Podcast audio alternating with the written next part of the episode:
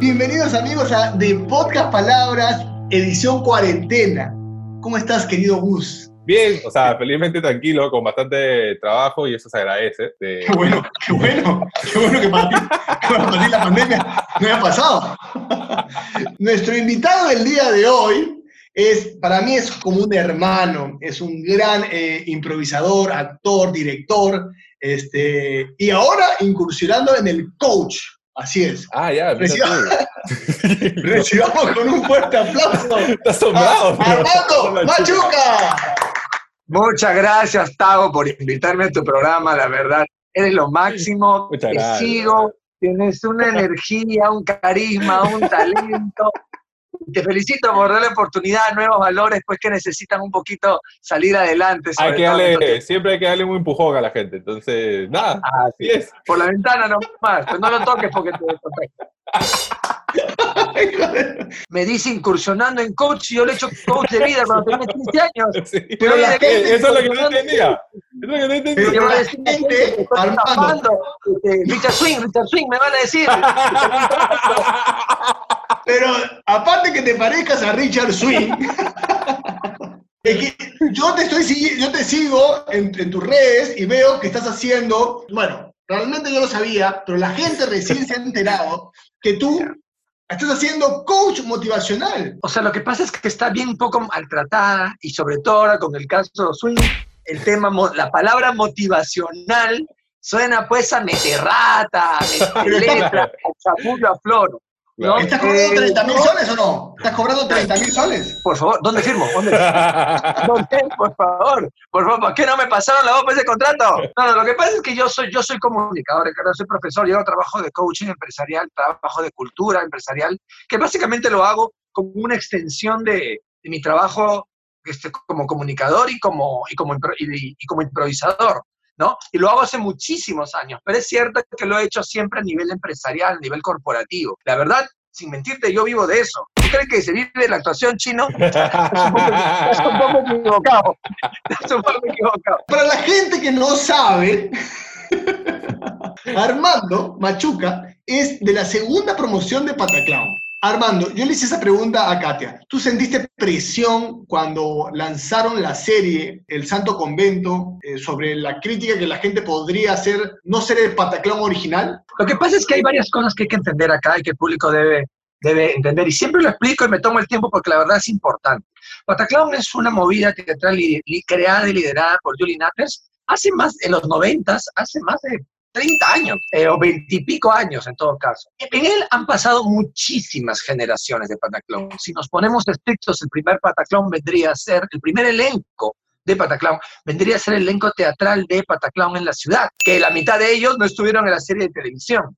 ¿No? Entonces, ha habido muchísimos grupos, muchísimos actores, muchísimas generaciones en el sentido estricto de la palabra, ¿no? Es una movida y un estilo de humor que va transformándose y seguirá transformándose. Entonces, el tema es que en la televisión, cuando se hizo este, masivo, hubo un elenco muy específico que recogía gente de un primer elenco, de un tercer elenco, de un cuarto elenco, eran mezclados, pero para ellos fue el Pataclown original, entre comillas. La verdad, no es un Pataclown original, no hay un Pataclown original en sí, porque es, para mí, es reducir un poquito el esfuerzo y la movida de, o sea, lo que significa Pataclown a un grupo selecto de cinco o seis personas, ¿no?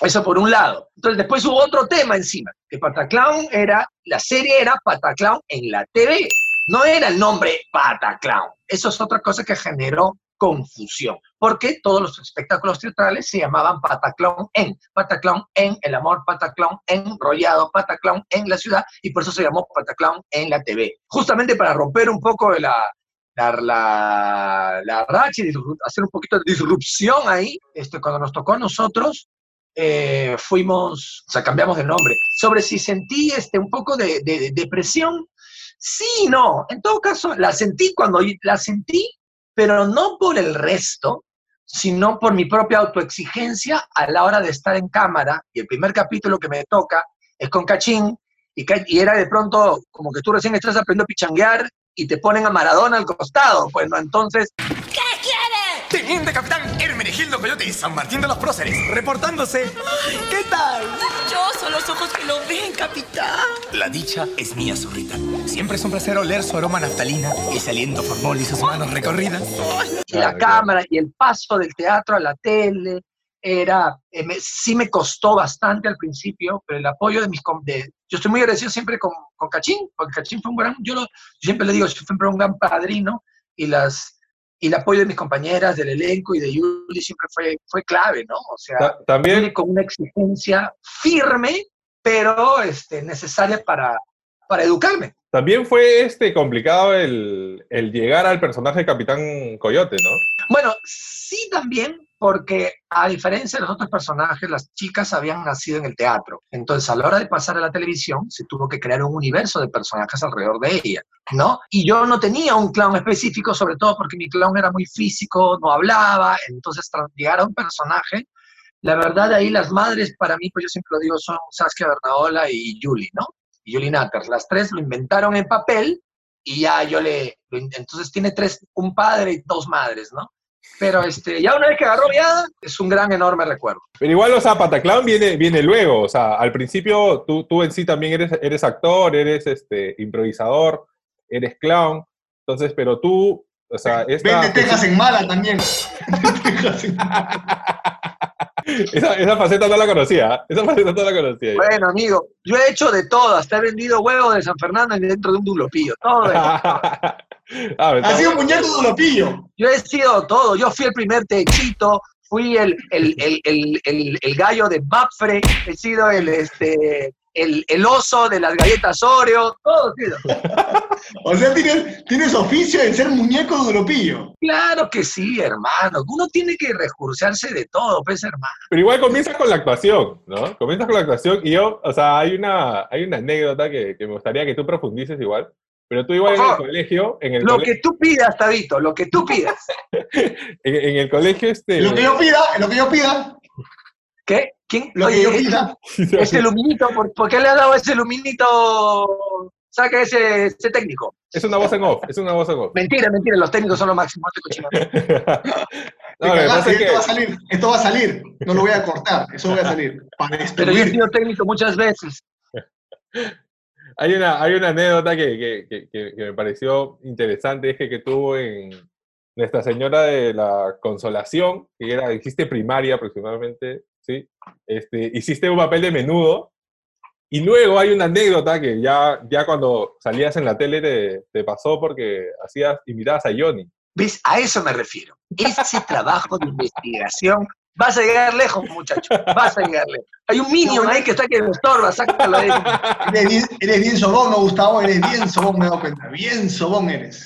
Bien sobón eres. Bueno, yo considero que mi carrera artística empezó en esa actuación cuando ni siquiera estaba en primer grado, sino creo que era kinder, kinder, ¿qué habré tenido? Cinco años, una cosa así, de haber tenido cinco años, ¿no? Este, y actué, porque yo no hice primaria ahí, yo solamente hice el kinder ahí, y de ahí yo me fui a otro colegio a hacer primaria, ¿no? Eh, entonces yo asumo que fue el, el último año de kinder. Perdón. Y Perdón, menudo. Le has preguntado a Armando que su carrera empezó antes de primaria en un Así es. Claro, En te apego, de apego, Te apego, ese apego. Y de ahí comenzó la chispa. No, O sea, a los, a los cinco años empezó su carrera de actor, dice. Tiene razón, tiene razón, este, tiene razón ahí tu minion, ¿ya? Este, digamos, mi vocación, no la carrera, mi vocación. Claro, la vocación. ¿no? Y Puta bueno, ¿le permites decir lisuras? No, O sea, eso ya, esto ya está cortado, ya, eso ya le está cortado. estás dando demasiada importancia. Le prestas la cámara, le prestas el internet, Te decía de que esa, me acuerdo mucho de esa actuación, y me acuerdo, ¿ah? o sea, me acuerdo, ¿ya? Este, porque estaba muy nervioso. Es, uno, es el recuerdo más antiguo que tengo yo en un escenario. Y además me acuerdo mucho porque es una foto que le gusta mucho a mi mamá. Y Yo creo que desde muy chico quise ser actor. Entonces fue muy curioso, ¿no? O sea, o cómo es la vida, ¿no? Que uno alucina pues a los ídolos de la televisión, de la música como seres, pues, cuando no te dedicas a esto, ¿no? Como seres lejanos, distantes. Claro. Una vez que te dedicas, te das que todos somos iguales marcianos. ¿no? Sí, sí. Y pasaron pues unos, ¿qué? 30, 30 años y de pronto tenemos un, programa, un capítulo de Santo Convento donde vienen los menudos. Entonces, me dio mucha gra- gracia porque viene uno de ellos, eh, que era John, y yo, yo, al terminar el capítulo, dije, me sería interesante, ¿no? Y le enseño la foto. Y le digo, mira, yo cuando tenía cinco años hice de ti. Y le muestro la foto. Y evidentemente con- cago con en tu- la risa. Con tu micrófono dorado que estaba, que era una No, escoba no, forrada. Pablo Escoba. Claro, Claro, mi. Pablo Escoba. No tiene pierde ni Pablo Escoba con su luz. Claro, claro. Y ya conversamos un ratazo y me firmó el esto y ya le regalé a mi mamá la foto, ¿no? Era como, a algo llegamos, a algo Claro, llegamos. claro. Algo estoy logrando. ¿Y cuál, ¿Y cuál fue, esa fue tu, tu, tu vocación de niño? Pero tú, ¿cuándo empezaste la actuación? O sea, si nos referimos a actuación a nivel profesional, ya que te paguen, ¿no?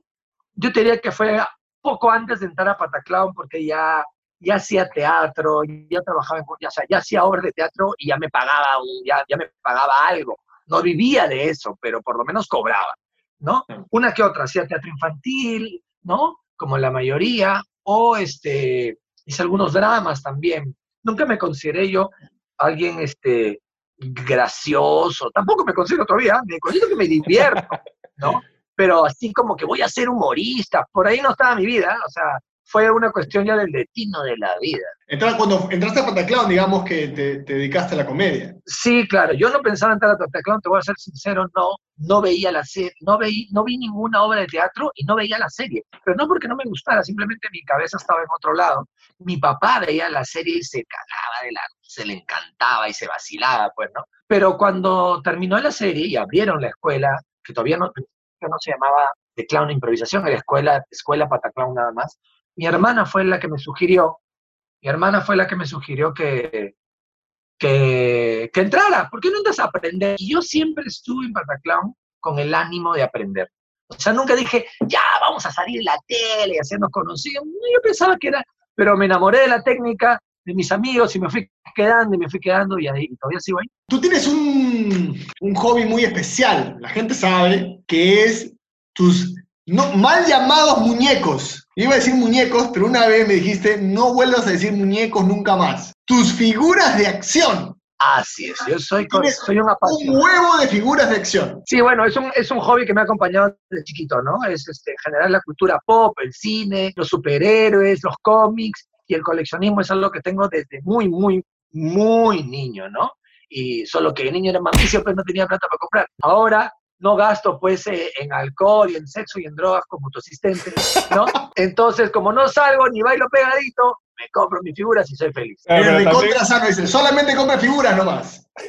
Solo compra figuras. Y muñecas inflables. Ahora en cuarentena muñecas inflables. No, también. estas no las compro, llegan a mí. Armando, pero este, este, este gusto desde cuándo, desde cuándo nace, porque igual tú sentías o tú creías también en algún momento que tu padre era Superman, porque Ah, estaba- muy o sea, era todo, ¿Qué? era todo chapado, así, con su, con moñito. O sea, no seas pendejo, está- o sea, este, este ha creído que. O sea, has ¿Qué creído que trabajo de investigador? ¿Qué trabajo de investigador, Tao? O sea, me han entrevistado ¿Has en creído- esta cuarentena. Escúchame. ¿Has creído que tu papá era Superman? Te pasaste. te Ay, pasaste. pero, pero claro, o sea, es Es que, válido. claro, es que seguramente Tao ha visto el video como buen compañero donde cuento toda esa historia y Rodman ni lo ha visto. O sea, pues. Comparte el podcast, comparte el podcast. Ni miércoles, ve. Ni miércoles. Solo pa- Rocco, Papelín es campeón, Papelín es campeón. Oye, ya se acerca el, el cumpleaños de la Reni. ¿Qué le vas a comprar a la Reni? ¿Qué le vas a ¡Ah, comprar a la Reni? ya! ¡Ah, ya! Hay que aclarar a la gente, hay que aclarar a la gente que Armando es el padrino de mi hija, por eso la Reni es mi hijita. Claro, claro. Ah, Para la gente, para- la Reni sí. es más famosa que tú, por favor.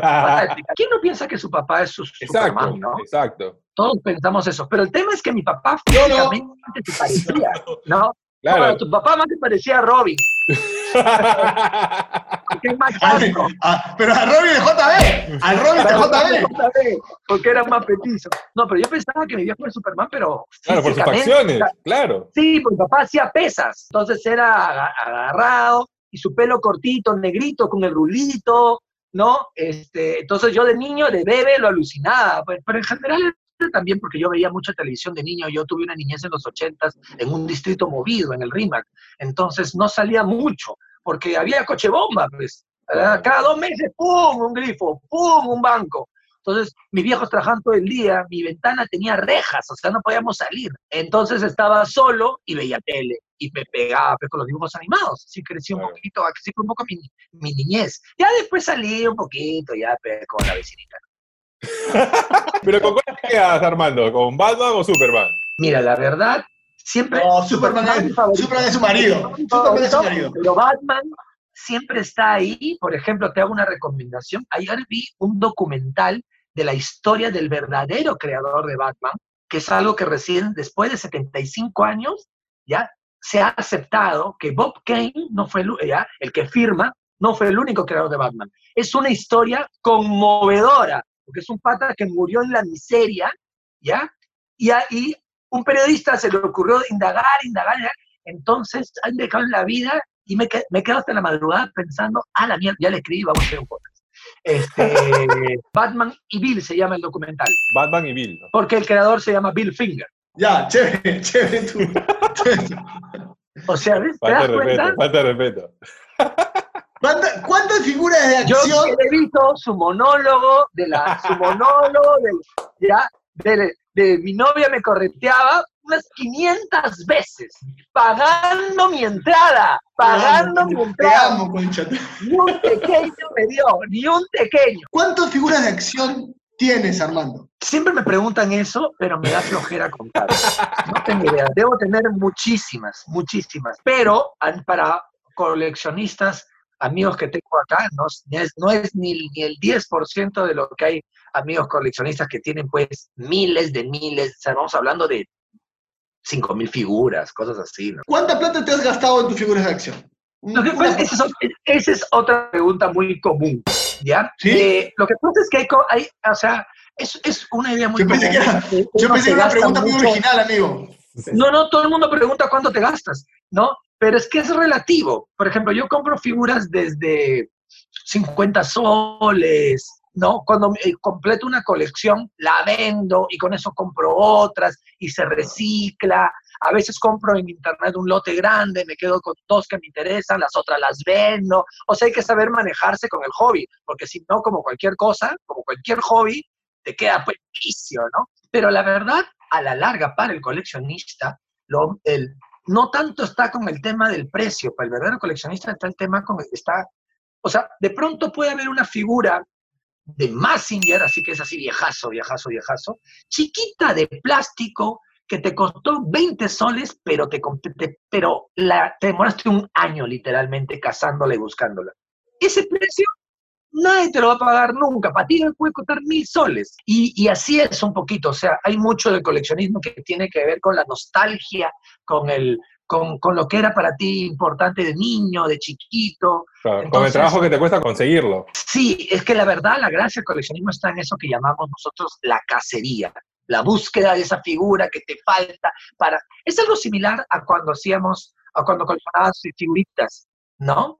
La figurita, esta figurita tridimensional, no costará mucho, pero tú sudaste como un salvaje para encontrar la figurita tridimensional. Entonces, para ti es importante, man. ¿ya? Por ahí Claro. funciona. Claro, y el objetivo no es ir a comprar esa figura, sino buscarla. O sea, que te salga. Claro, porque si al final tienes plata y compras todo de golpe, o sea, Claro. chévere, Eso ¿no? Pero eso no es lo divertido. Lo divertido es la Claro. búsqueda. El compartir, hablas con un pata, oye, tengo esta, ¿tú qué tienes? Pásame acá, véndeme la mitra de este y el arma que me falta, ya, oye, Claro, se me claro. cayeron los lentes de este, véndeme cuánto, un sol, te lo cambio por mi cabeza de Deadpool, palo. Claro, claro, claro, claro, claro. Claro, esa, esa es la Así magia. más o menos funciona, ¿no? Tú tienes una, una página que a mí me encanta, me quedo pegado con Peruvian Fanboy, donde Pero tienes nunca varios... like, No, siempre doy like. Tienes unos vide- videazos, yo te lo he hecho, Rocky, ahora el último, el de, el de, el de la Comic Con, el de la mole, puta, que es extraordinario ese video, tienen que ir a verlo, de verdad. Y la de las figuritas, la figu- los álbumes, tienes muy buenos videos, y entre los que más me gusta es Desarticulados, que es un video con tu pata que empiezan a hablar sobre las figuras de acción. Y, no sabes, yo no colecciono, pero ¿cómo te puedes pegar con eso? Me quedo pegadazo sobre cómo, o sea, el valor que tienen estas figuras de acción en el mercado, cómo han venido, son mejores que otras, o sea, es realmente todo un mundo. Sí, es, o sea, el coleccionismo, como te digo, tiene, o sea, el plus, entre comillas, de este tipo de coleccionismo en estas épocas es que el mundo de, los, de la ciencia ficción y de lo, bueno, de del género de superhéroes, que no es lo mismo que el género de la ciencia ficción, es mainstream ahorita, pues, estos últimos años, y todavía, por lo menos, que tendrá para unos 10, 15 años más, hasta que se desinfle un poco. Hace 10 años se decían, "Oye, mueve con tu, arrímate con tus muñequitos, te decían hace 10 años. Ahora lo respetan. Oye, saca, saca es. muñequitos, oye, ma- oye, madura, saca con tus muñequitos, fuera con tus muñequitos. Ahora ya es otra cosa, ya. Ya te ven Ahora- como un coleccionista. Claro. Antes eras un inútil. Armando, la, la parte, entrando un poco a, a- a la parte de la televisión, ¿cuál fue tu, tu- tu- mejor aparición en, en sí en YouTube, o en YouTube, perdón, en televisión? Me- La verdad, yo creo que desde que entré a la tele hace algunos años, yo no he, no, no he dejado de estar en televisión. Lo que pasa es que mi, yo soy un poquito así, mi personalidad un poquito es, a mí, me, a mí me gustan muchas cosas y me gusta experimentar de todo. Me gusta buscar de todo, aprender de todo. Si sale esta experiencia, ah, quiero ver para aprender, ¿no? Entonces siempre estoy haciendo algo y en televisión he hecho de todo, la verdad. O sea, no he dejado de estar en estos que 20, ya no sé cuántos años son. Lo que pasa es que he hecho mucho trabajo detrás de cámaras también. He escrito bastante, he dirigido un montón, mucho coach, mucho dirección de actores, ¿no? Y de programas que me enorgullecen y otros que no tanto también, ¿ya? Porque todo era parte de, de, de aprender. Pero la mayoría me enorgullece, la gran mayoría me enorgullece. ¿Qué te gusta más a ti? ¿Actuar, dirigir, escribir? ¿Cuál es, qué es El lo que más te lo que más me gusta es, va a sonar bien ególatra esto soberbio, a mí lo que más me gusta es actuar, pero como todo lo otro lo hago bastante bien, ya creo yo, y me rinde, y además la el carácter me jala, acabo a veces dándole más tiempo a lo otro, pero a mí siempre me va a gustar mucho más actuar, cuando yo encuentro un buen director en el que confío, uy, es un placer porque solo me río, me río y juego y juego y juego, ¿no? Estuviste un par Sí. de años atrás eh, dirigiendo y actuando. Es más, eh, yo una vez estaba en el baño viendo una pregunta de una revista de folk y veía que habían cuatro o cinco obras donde tú estabas actuando y dirigiendo. O sea, este musical, este, Eres bueno Charlie Brown. En el Teatro Julieta hicimos este, más pequeños que el Guggenheim. Después también hicimos la, bien, y yo me acuerdo los nombres, porque son- eran nombres tan largos, Dios mío. Una pequeña guerra de independencia y después de ahí hicimos Ah, de ahí dirigiste. Los monstruos de Javier Echeverría como director. como director. No, esas cuatro nomás, como obras de teatro. Cuatro, cuatro en el simultáneo. O sea, Sí, pues hermano, hay que vivir, que perfecto, pero ¿por qué no, por qué no le diste más al teatro? Ah, no, miento, me faltaba una. Una estabas dirigiendo en el Mali una, una, obra infantil. Claro, y también una que dijimos en el Mali que es, pero esa era una reposición, que es este, hagamos magia. Ya, cinco, cinco obras en simultáneo. Eh, eh, le, te metiste con furia al teatro. ¿Por qué no seguir en el teatro? Siempre po- ahora te veo en la televisión. ¿Buscas más la tele o buscas más el teatro? No, yo soy como buen improvisador, escucho lo que está a mi alrededor.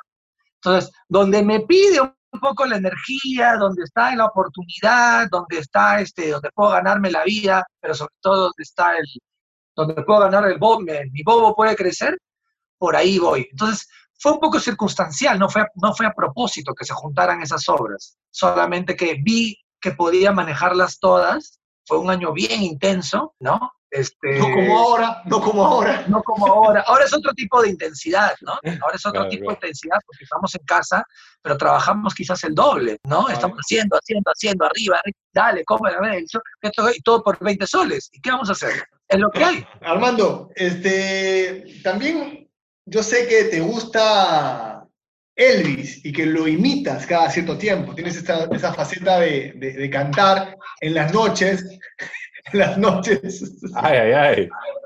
en, las, en los casinos. En los casinos, Oye, pero eso de cantar en noches en casino suena, suena un poquito... en el downtown, en el downtown también te he visto como mancha Ahí haciendo cantaba de, Manchi. como mancha haciendo de Chaplin. Manchi hacía de Chaplin en el downtown. Cuéntanos sobre cómo, cómo así también eres fanático de, de- Elvis y cómo así has tenido una banda y has cantado como Elvis. Bueno, este, Elvis me ha gustado a mí desde que era muy niño. Siempre me gustó la música de Elvis, en general mi música favorita. Y justo he estado con un amigo que ha sacado, un- está hecho un programa de radio online que se llama Ruta 66, mi amigo Ricardo Bolaños, que está buenísimo porque pone música de los 50s y de los 60s y ahí y, va comentando la historia detrás de la, de la música. Esa música me ha gustado a mí desde que soy muy pequeño, muy pequeño. Tengo que hacer una crónica de eso. Yo creo que tiene que ver con que era la música que a mi mamá le gustaba, ¿no? Y le gusta, a mi mamá le gustaba la nueva ola, y luego un momento llegó a mí una, una canción de Elvis y me pegué y nunca me ha dejado de gustar. Ya más o menos cuando tenía 30 o algo así, y empecé a tener muchos, muchos este, temas de, de, porque tiene, un- o sea, hacer todo esto y vivir de esta manera, que estoy muy agradecido porque, este, muy agradecido por el tono ya fuera de bromas de la, de la entrevista, ¿no? Vivir así como yo vivo y que haga tantas cosas tiene un precio igual, ¿no? Que sería, Claro. que muchos artistas tenemos también, que se llama sobre todo artistas que son líderes en lo que hacen, o líderes de movida, que es, la, ans- que es el tema de la ansiedad, el estrés, ¿no? Etcétera, etcétera. Yo no soy una persona depresiva, pero sí, sí he batallado con la ansiedad este, o, de- batallo con ella de vez en cuando. Entonces fui al doctor y el doctor me dijo, mira, tienes que dedicarle tiempo, y justo voy a sacar una crónica de eso, ya las cosas que más te gustan. ¿Qué es lo que más te gusta? Mis cómics y Elvis. Entonces empecé a meterle más punche a los cómics, abrí una tienda, que eso después va a evolucionar en la, en, en la, en, en la página que tenemos ahorita, Perdión Fanboy, y le dije a mis amigos, oye, quiero empezar a hacer conciertos de Elvis. Ya, y yo no canto, pero yo no canto ni el bingo. ¿ya? Así que me, armé a mí con mi amigo Fefo, con mi amigo Raúl, el amigo Richie, eh, y bueno, y todos los demás. ¿Nunca habías Este, cantado antes de, de hacer la, la banda? ¿Nunca habías cantado? No, no, no, al contrario, a mí yo le me bajaba el volumen.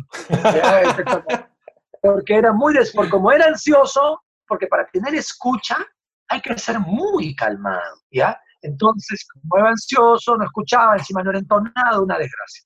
Entonces me metí a estudiar mis clases de canto, dije, con un profesor mío que, hace poco falleció, que extraordinario Andrés Ariaza, que era un profesor extraordinario, un papá, y durante años me enseñó, y empecé a jugar, empecé a amistarme con mi voz, porque eso es lo básico. Cuando tú te amistas con tu voz, ya no hay presión, ya no ajustas, es más fácil escuchar, y ya pues no seré de Elvis, pero seré de Chelvis, con ya. Chelvis. Chelvis. Elvis. Eh, y en el amor, Armando, en el amor, ¿cómo vas? No sé, tú sabes, pues tú te has arruinado veces. Tú me has derruchado, tú me has derruchado. Él, este, no, yo estoy solterísimo y sin compromiso. He tenido varias novias, eh, varias novias eh, a lo largo de, de mi vida, muy buenas chicas, no me puedo quejar, ¿ya? Pero yo, yo estoy también, también, a veces ya fuera de bromas es fácil echarle la culpa a la pareja o al ex, ¿no? Sobre todo, todos los días estamos haciendo en las redes sociales chistes que la ex, que la ex, que el ex, que el ex, pero la mitad de, de la EX es- es- no es una X, es una EX. Ellos eran la X, tú eres la E. ¿Me dejo entender? Claro, Ya. claro, claro. Pero yo tampoco soy una persona fácil, no porque tenga mal carácter, sino porque justamente es otro de los precios de este estilo de vida multifacético. Entonces estoy Claro. tranquilo, mami, cualquier cosita, no tengo Tinder, pero me pueden encontrar en el Instagram, ya, ya, este... ¿Por dónde vas a Tinder? ¿Por qué no tienes Paloma, Tinder? Paloma Fiusa, soy tu fan, sígueme. ¿Por qué no tienes Tinder? ¿Por qué no, no sacas un Porque Tinder? a ti no te ha ido bien, pues. A ti no te ha ido bien, entonces ¿para qué voy a aprender Tinder yo? Yo no tengo Tinder, bro. Rodolfo. Reaño no necesita No seas Tinder. rosquete. Te estoy No, no. entrevistando a ti. No me, no me tires la pelota a mí. No, Sí, mentira, sí, mentira. sí, Amigo sí, sí. Rodolfo, no, no, tiene razón. Rodolfo no tiene Tinder porque no lo necesita con esa pepa, con esa Ay, ay, ay. esa Y me pepa. sigues, Ay, ay. escucha, me sigues tirando la pelota a mí. Te estoy, ¿Por qué no tienes Tinder y por, y por qué ahorita no estás emparejado? ¿Tú crees? O sea, la vida, conocer a alguien en la vida normal ya es difícil. Entablar una conversación, saber cómo atacas el acto seductivo, si guiñas, no guiñas, mensajea, whatsappea, cómo estás, te haces tu amigo, no te haces tu amigo, te eliminan, todo, todo ¿Tú crees que si en la vida real es difícil? Voy a invertir mi tiempo en, en, que- en estar haciendo swap, swap, así, de frente y así, ¿para qué? Pero Mucha es como que hay pasos en Tinder, pues. Primero es, se gustan, hacen un match, luego conversan en Tinder, luego se van al WhatsApp. O sea, es como Mira, hay pasos, hay niveles. Nunca digas, nunca digas, de esta agua no he de beber. En Claro, este claro. momento, en todo caso, eh, ya quiero Todavía no. tranquilo, no quiero pensar en esa vaina. Cuando se libere la cuarentena, de pronto me hago mi tiempo. No, no le tienes miedo a la soledad, a quedarte solo. No, a mí me gusta la soledad. A mí, sí, eh, es más, este, no- bueno, no es que me, me, me- me guste, pero digamos es una buena compañera. Yo no me peleo con, con si de pronto, si vienen los hijos, vienen los hijos, si viene la esposa, viene la esposa. si tengo una pareja con la que convivo, que tiene hijos también, ¿no? O sea, no... Yo creo que lo peor que podemos hacer es lo- cómo vivían las generaciones anteriores. De pronto sus padres, bueno, sus padres sí, más o menos, pero peor los padres sus padres, ¿no? Que es casarte, enganchado, me enganchado, botar miedo a la soledad y luego pasar 20 años de pronto con alguien que no es tu compañero. Si el compañero, la el compañero o la compañera tiene que llegar cuando tiene que llegar. Así que, y mientras y- tanto, yo cualquier cosa tengo amigos con los que salgo, me presentan pues a sus cuñadas o cosas así. y pues, al final te meten en problemas y todo, pero se puede hacer. No lo volvería a hacer, no lo volvería a hacer. Lecciones para ti, Tabito, que tienes una cara de buena gente. Tiene la cara de bonachón. Tiene la cara de bonachón. wingman, el wingman, no seas el wingman. El wingman siempre paga pato, el wingman. De todas maneras, Armando. Pero Armando, ¿cómo, cómo te has estado llevando con, con estas redes sociales? ¿Qué, qué, qué, qué piensas de qué piensas de estos nuevos este, influenciadores que, que ha habido bastantes que se han dedicado a la comedia y que de alguna u otra manera han captado este público eh, rápidamente, pero no necesariamente por ser buen comediante, sino por, por tener este, este, eh, eh, eh, este número amplio de, de seguidores. Para Bueno, ti, ¿qué- tú lo has dicho, ¿Qué, qué- qué significa eso? tú lo has dicho, hay de todo, ¿ya? Yo, ya a estas alturas de mi vida, soy de los que ven tele y en vez de estar quejándome que un programa es una desgracia, simplemente lo apago y no lo veo. Ya yo soy, soy consciente de que todos tenemos nuestro poder de decisión. Tú apágalo, ¿no? ¿Quieres que lo vean en tu casa? Apaga. ¿Ya? Este, a veces es muy fácil echarle la culpa al, al que, al que aparece y hace cosas cuando el verdadero poder de lo que entra a tu cabeza, a tus ojos, está en tu mano, en el botón. ¿Ya? Eh, para mí hay de todo. Hay un grupo de muchachos que para mí han sido, o sea, cuando yo, eh, yo hace unos tres años decidí ya no solamente, o sea, investigar en las redes sociales para encontrar mi espacio y mi propio discurso, ¿no? Y fue a partir de ver el trabajo de muchos este, creadores de contenido, de humoristas. Algunos los critican, otros no los critican, ¿no? Yo de, curioso empecé a ver el trabajo de, de- de este muchacho de Orozco, del Cinesmero, me empecé a pegar con su discurso, sobre todo con la forma de utilizar la herramienta tecnológica, y dije, "Mm, esto es algo que puedo hacer yo. Sobre el lado comedia, en un momento descubrí a Mateo, me pareció un chico muy interesante, a, a- a Tala, que me, Ojito Talavera, que es un chico que es un que súper, bueno, ambos, ¿no? Súper trabajador, que esto, que el otro. Y también empecé a ver harto, harto, harto engañamuchacho por todos lados, ¿no? Entonces, al final, he hecho lo mismo que hago con la televisión. Me quedo con lo que me gusta y todos estos nombres que te digo, incluye al, al Cacas, también, que Cacas me... Este, Fenómeno es. Juan- eh, ese muchacho, bueno, más allá de no el personaje, no, evidentemente. Bueno, el personaje también me divierte mucho, ¿no? Empecé a ver y dije,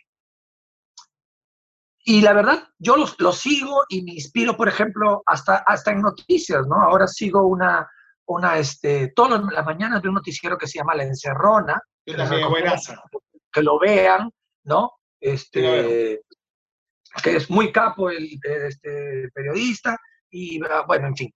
Entonces yo creo que de todo se aprende. A los que me, algunos los, los ve- veía que ya era una pelea por el seguidor y por eso ya me dabas cualquier desgracia de contenido, entonces los dejé de seguir, ¿no?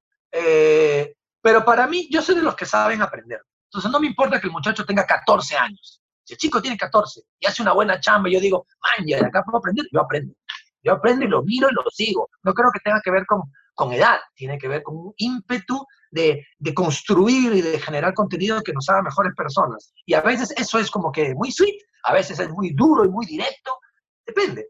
Pero entonces no Por estás ejemplo, ti te- una... por ejemplo, a ti te sigo, Tavo, y te seguiré. Gracias, amigo, gracias.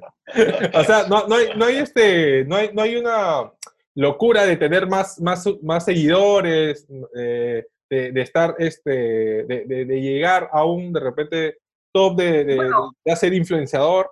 Claro, ¿Cómo hay que ser honestos. Claro que se necesita llegar a más gente, porque sobre todo ahora que todos tenemos el poder en nuestro celular, ¿ya? Y siendo honestos y a calzón quitado, si más seguidores tienes, más chamba vas a tener, ¿no? Entonces no hay que mentir por, por, por ese lado. Pero tampoco voy a, si no he vendido en televisión abierta, ¿ya? No he, no he vendido mi dignidad. Y en todo caso, cuando lo hice, fue a propósito, ya, ya fue a propósito, no voy a venderla ahorita, pues. ¿Estás hablando del beso que le diste a Cristian Rivero? otras cosas, ¿no? La gente habla del beso de Cristian Rivero y la verdad, esa fue una travesura entre patas. No, lo- por ejemplo, si lo volviera a hacer o empezar a hacer chongo sobre eso, ahí sí ya estás vendiendo tu dignidad por un like. ¿Mejor Claro, entender? claro. Una vez fue un buen chiste, la gente se rió. La única vez que me han puesto a mí en redes sociales, Armando Machuca polémico. Es decir, ¿no? Ya no lo volvería a hacer. Y Elsa de Frozen, cuando saliste de Elsa de Frozen. Ya, perdóname, pero mi actuación de Frozen, yo, no- yo me la, me la tomé muy en serio, ¿ah? Muy en buena. serio. Los, los niños se pegaban, no estaba, yo estaba pero en drama, yo saqué mi Alberto Isola, todo, Ay. saqué ¿Cómo, cómo, te- cómo- cómo los niños imitaban el, el- el playback de, con, con Luciano Rosso, ¿no? Luciano Rosso. Rosso. que te recomiendo, playback. Luciano está haciendo un show que se llama Apocalypsing en sus redes sociales, mírenlo, está muy interesante. Bueno, para cerrar, para cerrar ya esta Pero- entrevista, pero- son pero si la estamos 55, pasando hay también. que almorzar, hay que Pero, almorzar. Tabito, te voy a extrañar, un encanto. ¿ah? Vamos No, con el ping pong, el ping pong. Ping pong, para cerrar. Va.